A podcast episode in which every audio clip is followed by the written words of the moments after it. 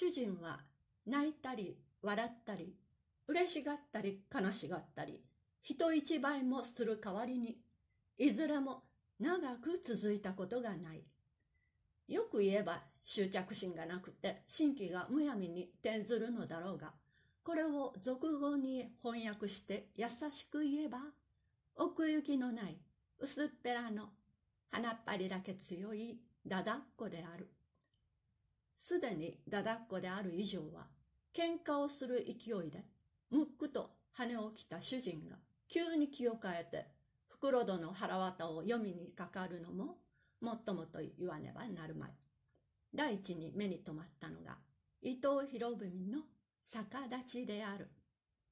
上を見ると、明治11年9月28日とある。韓国東韓もこの時代からお触れの尻尾を追っかけて歩いていたと見える。大将この自分は何をしていたんだろうと読めそうにないところを無理に読むと大倉京とある。なるほど偉いものだ。いくら逆立ちしても大倉京である。少し左の方を見ると今度は大倉京横になって昼寝をしている。もっともだ。逆立ちではそう長く続く気遣いはない。下の方に大きな木板で何時はと2時だけ見える。後が見たいがあいにく露出しておらん。次の行には早くの2時だけ出ている。こいつも読みたいが、それぎりで手がかりがない。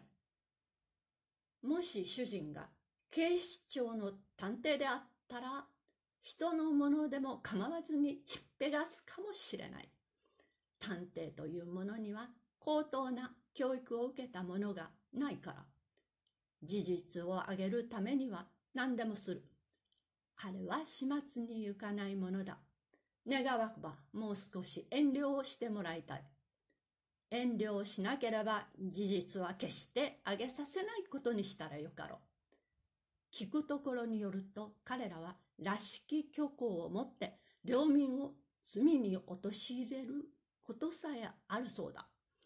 領民が金を出して雇っておく者が雇い主を罪にするなどときてはこれまた立派な気違いである。次に目を転じて真ん中を見ると、真ん中には大分県が宙返りをしている。伊藤博文でさえ逆立ちをするくらいだから、大分県が宙返りをするのは当然である。